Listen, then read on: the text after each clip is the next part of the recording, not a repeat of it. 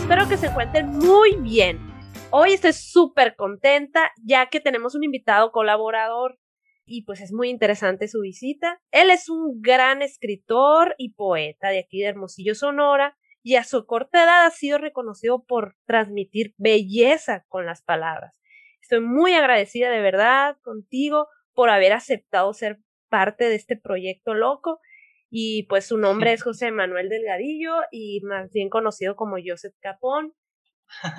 no, pues primero agradecerte pues por la invitación.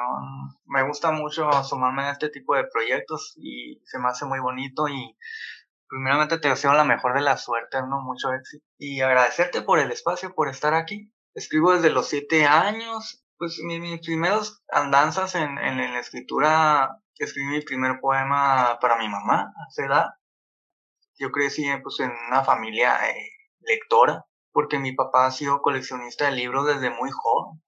Yo vine al mundo y cuando llegué y había libros en la casa. Desde antes de saber que pues la concepción de que era un libro. Siento que de ahí vino mi pasión, ¿no? Porque mi papá hizo que mis primeros amigos fueran los, los libros y no personas de carne y hueso. Y fue como mi refugio, ¿no? Creo que para muchos lo es. De ahí me fui llevando de esos mundos maravillosos y después y curiosamente los primeros libros que me apasionaron fueron de literatura de los griegos, de los dioses, de Medusa, de Perseo, de todo eso. Es que están bien padres esas historias, ¿no? Sí, están muy apasionantes porque pues te tienen muchas enseñanzas, vamos a decir lo apasionante de los héroes, ¿no? Imaginarte todos esos mundos. Y pues cada historia siempre tiene una moraleja de alguna manera cuando yo le escribí eso a mi mamá, yo me acuerdo muy bien eh, que ese primer poema es una protesta contra Dios de por qué nos deja las madres prestadas por un tiempo. Órale, qué bonito. Y yo estaba, era una protesta de molestia de por qué no nos las dejas pero eternamente. porque te llevas a, a lo más sagrado, ¿no? A la madre. Todo está por un tiempo definido, ¿no? Todos. Pero para mí era muy injusto, o sea, que la mamá lo más bonito que tiene uno en el mundo se lo lleve, ¿no? Pero pues en mi concepción yo no sabía que uno también se va a ir tarde o temprano, ¿no? Yo decía, pues, y, pero en el, en el, sentido de que se lleve todo menos a la madre. O sea, tú llévate todo lo del mundo, llévate el sol, llévate las estrellas, llévate el día. el sentido del poema era ese. Eso está como complejo para todas las personas, entender la muerte, o sea, es muy difícil comprenderlo nadie lo acepta y nadie está en una postura de va a pasar, como que no lo, no lo alcanzas a analizar, y menos si eres un niño, me imagino que también por eso. De eso, y sí que celebramos por su profundidad, ¿no? Que tiene la muerte siempre nos va a llevar a cuestionar muchas cosas, hasta el día en que nos vayamos, ¿no? Incluso, porque es uno de los grandes misterios, ¿no? Y curiosamente también en el poema una analogía de que hay una mujer de Cris, eh, que está sentada en una mesa junto a unas rosas de cristal y está Dios viéndola por la ventana. Entonces Dios dice, pero ¿por qué la mujer es marchita y no las rosas? Está al revés, pues es un juego. Entonces mi mamá cuando lo leyó y yo me acuerdo, se puso a llorar y me dijo que está, está muy hermoso, ¿tú escribiste esto? Sí, yo lo escribí. No te creo, no, sí, yo lo escribí. Es que no es normal para un niño de tu edad, me estar pensando estas cosas. Y ya me abrazó y me dijo, qué bonito que tenemos un, un poeta en la familia, un escritor. Ay, qué bonito. Y ya a partir de ahí, mi mamá me motivó mucho a, a seguirlo haciendo. Y porque creyó en mí, y mi, mi papá a partir de ahí fue como mi crítico personal. Él siempre me dijo, yo no te voy a leer como si fuera tu padre. Yo te voy a leer como si fuera un papel que me encuentro en la calle, en un café, y lo leo y, y te voy a decir lo que pienso. Aquí no va a haber favoritismo, no te voy a decir si está bonito porque soy tu papá o si está... Yo te voy a decir, si, si está mal, te lo voy a decir. Y si es un asco también. Y si es maravilloso, te lo voy a decir.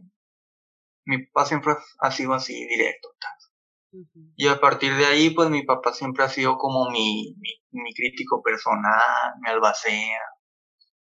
Y, y siento que es por, en gran parte, pues, al apoyo de mis papás. Que, y sí, tiene razón, porque realmente mi mamá eh, dice, a veces los papás quieren que los hijos sean el reflejo de ellos y yo no quiero que seas lo que yo fui o lo que tu papá fue o que siga los caminos de nosotros. No, tú sé lo que tú quieras ser.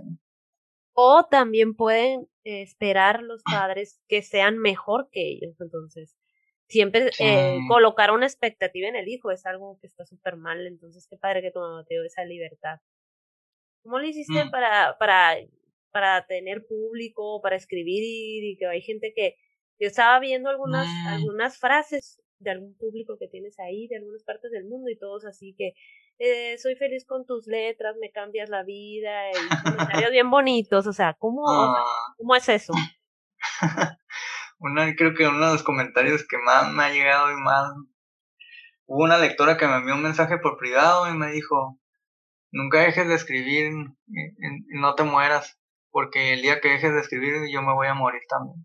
¡Oh, a la torre! ¡Qué intenso! sí. Creo que todos es un camino muy lento, paciente, y, mi papá siempre me ha dicho la constancia. Pero no sé, creo que es cuando tú crees en algo y luchas por ello. A veces dan los frutos, a veces no se dan, y, y no quiere decir que seas malo. Siempre he tenido esa idea, los mejores escritores a veces son los independientes los que están ocultos por ahí, que no los encuentras y cuando los encuentras, encuentras cosas maravillosas. Y no lo digo por mí, lo digo por otros también, porque realmente hay libros que no son apreciados como deben de ser y al paso de los años te das cuenta de que valen mucho. Empecé en el año 2014 a, a mostrar mis letras. Yo siempre he sido un escritor como subterráneo, oculto, porque pues por primero por la pena, ¿no? La vergüenza de sentir, tendrán la calidad que merecen, les irán a gustar, o sea, la crítica también, pues te, de alguna manera te frena, ¿no? Ajá. Pero yo dije, no, pues ya al diablo, o sea, ¿para qué voy a vivir con ese temor? Aparte mi papá siempre me enseñó, crítica siempre va a haber, va a haber gente que se va a encontrar, va a haber gente que no se va a encontrar y, y está bien, ¿no? no puedes agradarle a todo el mundo, pero lo importante es que las letras les lleguen de alguna manera, dejen un mensaje. Y sobre todo porque al que le tiene que llegar primero es a ti. Y yo nunca escribí para ni, ni para ser famoso, ni para ser conocido, ni, por dinero, ni esto y lo otro. Yo empecé escribiendo para mí mismo. Y fue lo que le dije a mi mamá, a partir de hoy, yo voy a escribir para mí lo que me hace falta escuchar. O lo que no he encontrado en otro lado. Escribí el libro que siempre he querido leer para mí mismo. De esa manera empecé a trabajar y cuando yo perdí, pues perdí a una gran amiga cuando yo tenía 13 años, que es Julia, mis lectores ya la conocen y fue una gran inspiración para mí. Ella pues desgraciadamente se fue muy pronto de este mundo. Y es, fue, yo siempre lo he dicho, es de esas personas que son como un rayo que te parte por la mitad porque fue tan corto el tiempo en que la conocí, pero al mismo tiempo sientes que fue toda una vida de conocerla. Esas personas que llegan un momento, pero no para quedarse. Siempre la comparo con, no sé, alguna vez leíste Fahrenheit de Bradbury. Ajá. que está, hay una niña ahí que conoce Montag, que le abre los ojos y se da cuenta de que lo que está haciendo de quemar los libros está mal porque ella le demuestra que, pues en ese tiempo, ¿no? En ese libro, es una distopía porque todo está al revés. Los bomberos se dedican a quemar los libros porque les dicen que son malos.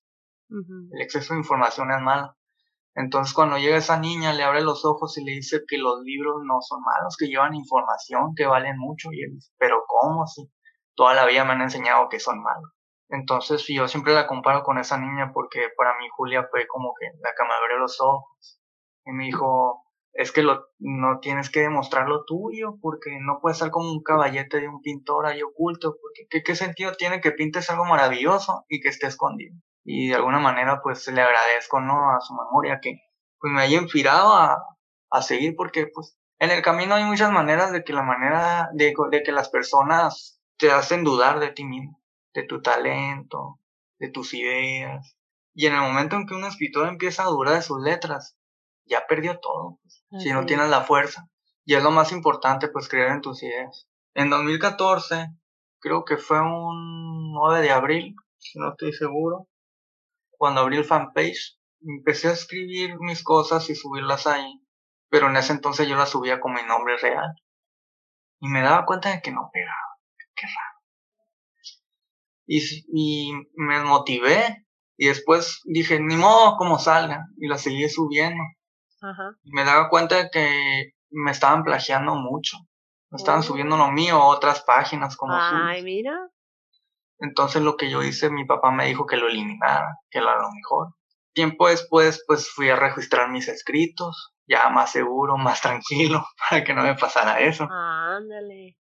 Fíjate que me llamó mucho la atención eso que mencionaste ahorita, el que ti, tú es que empezaste a escribir con el hecho de ayudarte a ti mismo en, en quiero escribir algo que me gustaría también haber escuchado, haber leído. Y fíjense, fíjate que a muchas personas les pasa así. Muy dentro de, de nosotros tenemos una estrategia para superarse. Y lo mejor no es que esté por fuera, lo mejor es encontrarla tú mismo en tu interior. Tú encontraste que es por medio de las letras. Yo, yo te platicaba, por ejemplo, el objetivo yo de este podcast es ¿sabes qué? tengo mucho estrés en mi trabajo, tengo mucho estrés en todo lo de mi familia y en mi vida personal. ¿Sabes qué? Si yo hago un podcast y hago, o empiezo a platicar sobre cosas de la vida, invitar a personas interesantes que tienen algo que decir, me llena, o sea, porque yo estoy haciendo algo con mi cerebro, estoy haciendo algo poniéndome a trabajar. He escuchado gente que dice, estoy triste, estoy deprimido. No, pues en realidad no estás poniendo tu, tu visión en algo erróneo, a lo mejor tienes que poner a hacer otra cosa. Hay gente que se pone a hacer pasteles, hay gente que se pone a cantar, a escribir canciones, hay gente que se pone a hacer poemas, a escribir como tú. Y qué padre que escuchen a las personas que, están aquí, el público de espacio comenta, que escuchen que sí se puede y que puedes tener frutos padres, algo interesante, algo bueno. ¿Qué opinas de las personas que dicen, ¿saben qué? Yo leo a este escritor porque es como un terapeuta para mí. Pues yo pienso que sí, porque siempre las letras son como la balsa, ¿no? A la que te aferras para seguir con vida. La escritura se ve como un proceso muy fácil, pero es un, un trabajo muy complejo. El hecho de derramar tu alma en la página en blanco ya dice mucho que ver, ¿no? Siempre la literatura es ver dentro de ti mismo y ver dentro de los demás. De alguna manera el escritor también está trabajando en sí mismo, en hablar consigo mismo, en entenderse, en desenredar el, el enigma que es uno mismo, ¿no? Y siento que también es terapéutico porque conocerte a ti mismo es de las cosas más importantes en la vida, ¿no? Mira, te voy a dar un breve resumen bien corto de mi, de toda mi experiencia. Ajá. Yo empecé a escribir de niño porque me sentía muy perdido en ese entonces, vamos a poner que tenía que 12 años. Así es. Y nunca me entendía con los con, con el mundo, no entendía cómo funcionaba, o sea, me hacía muy rara la forma de pensar de los adultos, yo me preocupaba por otras cosas más, no sé. O sea, yo siempre digo, no te puedes, no puedes salvar vidas, pero sí puedes salvar mentes. Pues los haces cambiar profundamente y ven las cosas de otro modo y pues de esa manera ya. Y yo empecé a escribir para mí mismo pero también eh, los golpes de la vida te enseñan. La, pérdida de Julia, de mi abuela, que fue como una segunda madre para mí, a ella siempre yo le leía lo que escribía y, y ella siempre me decía, condenado, pero ¿por qué nunca me escribes un poema a mí? Porque a todos y a mí no, a ver, canijo. O sea, y era cierto, o sea, yo todo el mundo y hablaba de todo, pero a ella no. Pero yo vi que escribiste uno, ¿no? Es curioso porque ella yo le escribí pero cuando falleció, cuando se fue, yo sentí que se me cayó el mundo encima, que se me fue todo. Porque si ahora a quién le voy a leer y a quién le voy a recitar mis cosas, si era mi mundo, mi todo. Y de alguna manera esa pérdida a mí me, me hizo madurar, me hizo entender la vida de otro modo. Y yo me acuerdo que mi abuela me decía, pero es que la vida no es dolor, no te abraces al dolor. La vida es hermosamente caótica tiene momentos buenos, momentos malos, es una montaña rusa. Estás arriba, a estás abajo. A veces estás arriba y, los que no creen en ti te están buscando.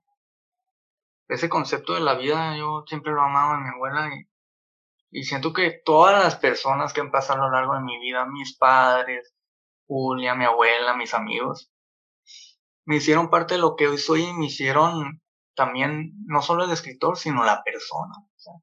Y de ahí también se ve la madurez en la escritura. Y a partir de los, mm, de los nueve años en adelante yo dije, me está gustando esto. esto de jugar con las palabras está padre, me gusta. Porque de alguna manera me estoy abriendo. Y yo siento que siempre hay un valor, una valentía muy poderosa en el escritor, es decir, me abro conmigo mismo, pero al mismo tiempo me abro con el mundo y te desnudas y, y qué miedo que te vean así. Qué miedo que, que, te abras tanto y no saber, ¿no? ¿Qué van a decir? ¿Qué van a pensar? ¿No? Es que es como abrir tu diario, ¿no? Nadie quiere enseñar el diario de su vida, de lo que pasa. Y por una parte tú lo haces. Y que alguien se asome adentro de ti, pues no es cualquier cosa. Claro. Te da pavor. Pero pues ya con el tiempo eh, crece uno y entiende que si no lo haces en vida, ¿cuándo? ¿No? O sea, ¿para qué quieres que te lean una vez ya esté muerto? Porque de todas maneras la gente va a hablar, bien o mal, de ti. Yo siempre digo que la poesía es ver un cuadro y luego dejar de verlo por muchos años, volver a ver el cuadro y el cuadro te va a decir otras cosas. Incluso salir de tu casa y ver la naturaleza. Tú ves un, un árbol y lo debes de ver durante muchos años y vuelves y el árbol te va a decir otras cosas. Es lo mismo con todos los objetos, con una persona, con la pintura, y, porque es transitable. Pues. Yo siempre he dicho que las personas son transitables en el sentido de que tú las vives mientras las vas conociendo, son puentes a otros mundos. Siento que la mayoría de la escritura es eso, en el sentido de desnudarte y de abrirte y mostrarte a los demás como nunca te han mostrado. Generalmente los libros siempre se han escrito, pero en privado, ¿no? El, el, acto de la escritura es un acto, pues, solitario, privado, único, contigo mismo, es un diálogo contigo. Pero ya mostrarlo es otro diálogo, ya hay otros oyentes, otros lectores que miran lo que tú, pues, de alguna manera te, te da pudor, ¿no? Que lo vean. Pero, pues, al mismo tiempo dices, pues qué padre, ¿no? Que, que, que puedan ver algo de ti que tú no, no estás viendo. Porque yo digo, de alguna manera, a veces no ves magia en ti, pero los demás sí la ven. Entonces, en ese sentido, yo siento que la escritura es una, es una manera de abrirte los ojos o de enseñar a los otros a abrirse los ojos. Porque de alguna manera, cuando tú naces, llegas con los ojos cerrados porque tú, la concepción que tú tienes de la vida y de las cosas, pues es muy pura, muy infantil, muy inocente. Hasta que abres los ojos y entiendes que, pues que no todo es como te lo pintan. Entonces, cuando yo empecé a escribir para mí mismo de niño, yo me entendí que, que tenemos un nudo adentro que, que vamos desenredando y vamos entendiendo mejor las cosas. Entonces, el hecho más curioso que yo he entendido durante toda mi vida como escritor es este, que cuando tú te escribes a ti mismo, en ese espejo en que tú te miras, el de la escritura, también se miran otros. Es un hecho muy loco, muy curioso, que otros se puedan ver en lo que tú escribes. Derraman muchas personas en, en la escritura, en la hoja en blanco, y de alguna manera todas son tú.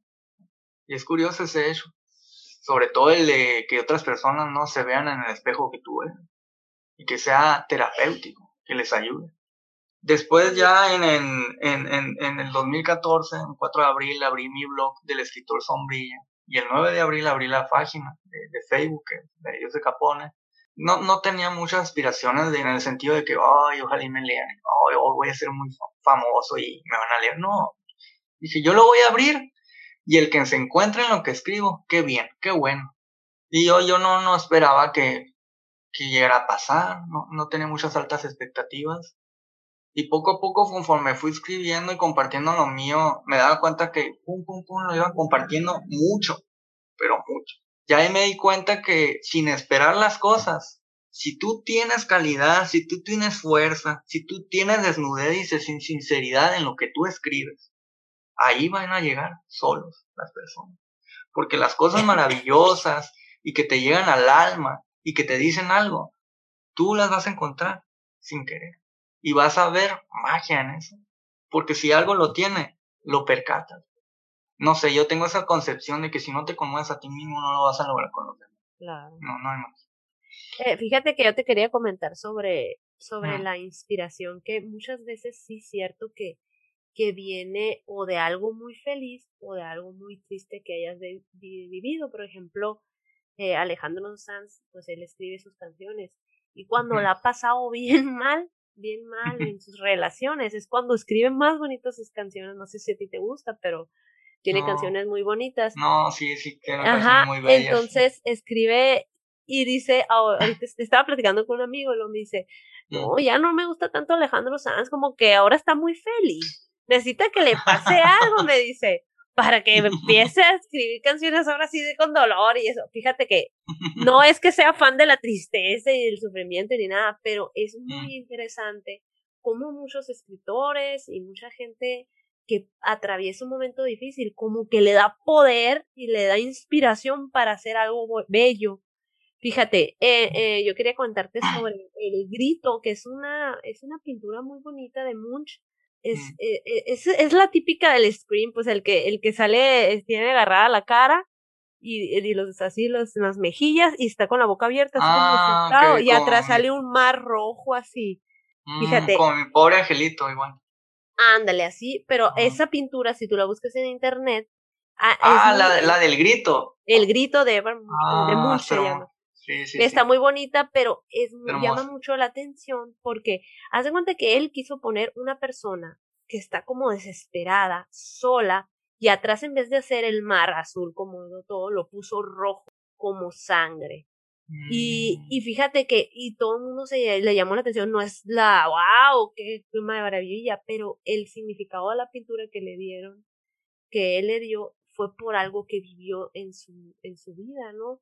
Eh, que muchas, que hace cuenta que en ese momento eh, él estaba ansioso, depresivo, en su familia había, eh, había enfermedades, su hermana que era la que más amaba murió y es, un día caminaba por un corredor ahí donde fue la pintura, pues precisamente, se quedó viendo el mar y como que estresado, ansioso y llegó a su casa y se puso a hacer eso porque en ese momento sintió una o sea, mi vida es una locura, a ver lo que estoy viviendo y, y, y se puso a, a, hacer eso. Obviamente que hay gente que, que le viene la inspiración de cosas hermosas que le puedan pasar, que si tuvo un hijo, que si se enamoró, etcétera. Pero hay gente que hace cosas muy interesantes cuando está pasando algo difícil.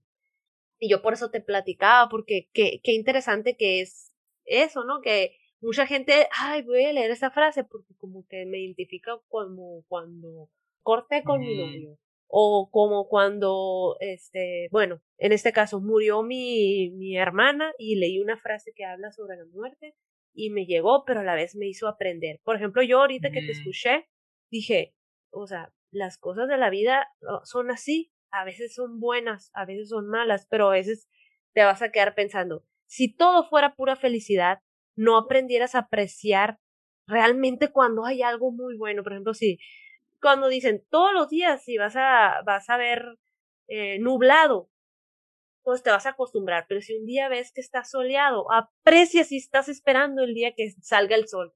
Algo así es como, como lo que pasa en la vida. Y yo digo, hay personas que escriben realmente cuando están pasando algo difícil. ¿Qué opinas? Pues hay una frase de Alejandro Dumas que resume muy bien ese concepto que dice que para poder verdaderamente apreciar a la vida es necesario desear morirse, haber deseado morirse. En ese momento ya máximo de haber llegado a ese punto, Dumas dice es cuando más aprecias a la vida, cuando más la amas, porque entiendes el valor de la vida. Pero yo creo que cada artista, cada persona tiene su modo de, de encontrarse con con las palabras, con la pintura, con lo que hagan, ¿no? y cada quien tiene su manera de expresarse, en el sentido de, algunos se usan los sentimientos como detonador para poder inspirarse, pero yo he conocido también artistas que no, que por ejemplo, agarran un tema, no sé, yo quiero hablar del dolor, puede ser un libro de puro dolor, pero estoy en una etapa de mi vida que soy muy feliz, que estoy alegre pero sencillamente yo quiero trabajar en ese tema. quiero sufrirlo y quiero sentirlo y, y creo que en ese sentido es como dice Juan Rulfo, el escritor es un gran mentidor. Miente tanto que se cree sus propias mentiras y hace que se las crea el lector. Es un juego, ¿no? Con él. Pero también dice Rulfo que de tanto mentir acaba creyendo sus mentiras y las siente y acaba llorando con sus mentiras. Entonces... Te metes demasiado en el papel, puede ser. Llegan a un punto en que hay un grado de sinceridad de parte del lector. Y ese es su, eh, lo dice Rulfo, ¿no? Ya esa es una decisión porque pues uno puede ser totalmente sincero, ¿no? Pero también puede jugar con eso y el lector no lo va a saber, solamente pues el lector. Creo que es cómo uno aborda lo que va a trabajar, ¿no? Pues hoy quiero trabajar de esto, de esto, otro. Pero ya la sinceridad sobre lo que uno escribe se nota leerlo, tú lo sabes, porque te llega por lo que te dice. Yo quisiera eh, preguntarte algo sobre cómo te ha ido a ti con el entorno social, o sea, la aceptación en, mm. por, ejemplo, tú que eres escritor, cómo te ven tus amigos o tus compañeros en, el momento. Hay una frase, nadie es profeta en su tierra. Y, y yo muchas veces la he identificado y me he dado cuenta que sí es cierto. O sea, muchas veces eh, cuando tú quieres tener una buena reputación en lo que tú haces en tu entorno, tus amigos, tus compañeros en, tu ciudad, por ejemplo, como que no se da tanto conocer. Y muchas veces pasa que en otros lugares ahí sí eres bien reconocido. ¿O cómo te ha ido a ti con tus amigos o compañeros? ¿Sientes que sí te aplauden y te has notado demasiado apoyo? ¿O, o, qué onda ahí? ¿Cómo te ha ido con esa experiencia? Pues yo creo que ya eso, o sea, pues a mí en lo personal, o sea, yo no me fijo mucho en, en, en, quién quiere pisotearme o quién quiere aplastarme. Siempre, las envidias pues siempre va a haber. Ajá en, todos los aspectos de la vida, ¿no? No solamente pues, pues en el profesional, en el social, no solamente en el artístico, ¿no? Pero pues, yo creo que crecí con esta educación de mis padres, no, no fijarme de quién quiere hacerme menos o quién quiere aplastarme, pero sí, o sea, puedes notar que, por ejemplo, aquí en mi ciudad, en, en Hermosillo, Ajá no siento como que se me abren tanto las puertas. en el sentido de que pues yo veo que a otros escritores pues los invitan a muchos eventos, siempre los traen de aquí para allá, que cada vez que hay, que hay una feria del libro, ahí los jalan, pero a, a mí nunca, a mí no, a mí no, no, no, me invitan, no me jalan, o, sea, o son muy contadas las veces que yo he tenido esas oportunidades, pero son personas, pues conocen mi trabajo, se han encontrado con mis letras, valoran lo que yo hago por, por cómo lo hago. Pero es curioso cómo, eh, incluso esforzándote y dando lo mejor de ti, eh, hay muchas puertas que no se te abren. Y pues tú no entiendes por qué, o sea, mi, no sé si sea una clase de, no sé si sea un, círculo, vamos a decir, un, un, sistema que funciona de esta manera aquí, la verdad, o, no sé, si, si tienes que ser súper galardonado, tienes que tener un chorro de reconocimientos, no sé. Yo siento como que no dan mucho, ¿cómo se decir? No dan muchas oportunidades a los emergentes. Yo también. Eso está mal. Es, es que como que no hay tanto apoyo, eso es lo que está mal, porque tú dices, ¿por qué a otros sí? Y a, y a esto, eh, porque a mí no, pues eh, hacen una diferencia que está muy horrible. O sea, yo digo, yo traje esa frase a, a, relucir porque la veo tengo una compañera que también es famosa en otro país, ella como escritora, y ella aquí escribe y no es conocida. Y gana premios de oh. otro lugar. Y te quedas, oye, qué loco. Y ahora que me estás comentando, a ti también te pasa muy parecido. Entonces, qué feo que en el círculo más cercano es donde deberían de aplaudirte, pues eso es lo que debería pasar. Y otra cosa que quería comentarte, si tú fueras un superhéroe, ¿cuál sería tu kriptonita? pues la kriptonita es como que la, lo que le hace morir ¿no? al superhéroe ahí. Uy, pues no sé, no tener libros, de como no poder escribir. No poder escribir, a ese sería como tu, órale. Uh, sería mi muerte, ¿no? No me imagino una vida sin escribir. Qué bonito, qué bonito. Y quisiera preguntarte también, este, ¿qué le recomendarías a las personas que de alguna manera les, les gusta esto de la escritura, que no saben cómo empezar? ¿Cuál es el truco para enfrentarte a esa hoja en blanco? ¿Cuál es el truco que sigues tú? No tener miedo. Creo que, que, que lo más importante, como, como diría Borges, si yo volviera a vivir, si volviera a nacer, tendría más soltura, haría las cosas que en su tiempo no hice, iría a la playa y me quitaría los zapatos y andaría corriendo descalzo, y después seguiría corriendo descalzo por la calle, saludaría a desconocidos, probaría cosas que nunca probé, haría locuras, o sea, porque el gran mal que uno tiene, a la larga tú te vas a decepcionar más por las cosas que no hiciste que por las que hiciste. Claro. Te vas a decir, ¿por qué no hice esto y esto? Y si pudiera haber hecho esto. Entonces, yo siento que la clave de la vida es no tengas miedo a nada. Haz lo que te nazca y hazlo como te plazca. Y, a la hora de escribir, yo siempre digo, yo, yo doy este consejo. No escribas por fama, no escribas por dinero, no escribas para llegar lejos. No escribas para agradar a nadie ni para agradarte a ti mismo. No escribas para sonar bonito, elegante, ni elocuente, ni inteligente. Escribe de la manera más profunda y sincera que puedas contigo mismo. Escribe para llegar al fondo de ti, para decirte las cosas que te hacen falta. Escribe para romperte a ti mismo, para repararte. Escribe de la manera que tú puedas mejor decir aquello que no ha sido dicho. Siempre escribe, pero para no agradar a nadie, ni a Dios, ni al mundo, ni a ti, ni a tus padres, ni a nadie. Escribe lo que te salga del alma, pero escríbelo. Porque si tú nunca lo escribes, la idea no sirve de nada. La idea va a estar. Una idea no sirve. Se te va a olvidar, se te va a borrar. Una idea no, se, no, no es algo que se toca. No es algo tangible, no sirve. Entonces, escribe y escribiendo de la manera más honesta y sensata contigo, de desnudarte y de conmoverte a las lágrimas o de tener miedo con lo que leíste ahí de ti mismo. Eso vale todo. Pero si tú escribes para agradar, para llegar lejos, que por dinero, que uy, que me lean, pues ya no eres escritor, ya no estás fingiendo, estás esperando el aplauso. Y esperar algo de los demás es de lo más falso, porque generalmente nada más quieres ganar el amor. Eso viene solo y es implícito a la hora en que tú eres honesto con lo que tú escribes. Sé lo más brutalmente honesto que puedas contigo mismo. Y si te da miedo lo que ya escribiste, qué bueno, porque hay cosas que no siempre van a ser bonitas sobre ti. Y si te conmueve y te gusta lo que tú lees, qué bueno, porque también hay cosas muy hermosas dentro de ti mismo. Que no las veas en su momento es otra cosa, pero que las descubras, eso es lo más importante. Me parece muy, muy bonito como cierras este, este podcast.